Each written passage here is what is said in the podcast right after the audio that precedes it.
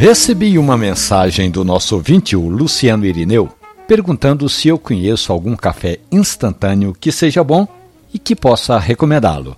Foi aí que eu puxei da memória para contar ao auxiliar de escritório, que agora, ali em Olinda, está ouvindo a Rádio Jornal, e lembrá-lo que o bom do café é todo esse processo, Luciano.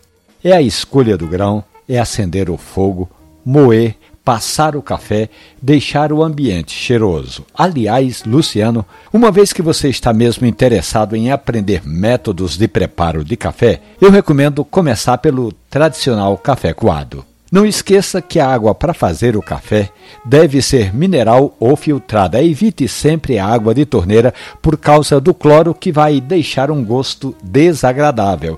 E nunca deixe a água ferver. Eu sei que aí em Olinda, onde você trabalha, ou lá em Abreu Lima, ali pertinho da sua casa, tem cafés bons sendo vendidos nas prateleiras dos supermercados. Comece por aí. Essa e outras histórias do mundo do café estão ali na página da radiojornal.com.br ou nos aplicativos de podcast. Café e conversa. Um abraço, bom café.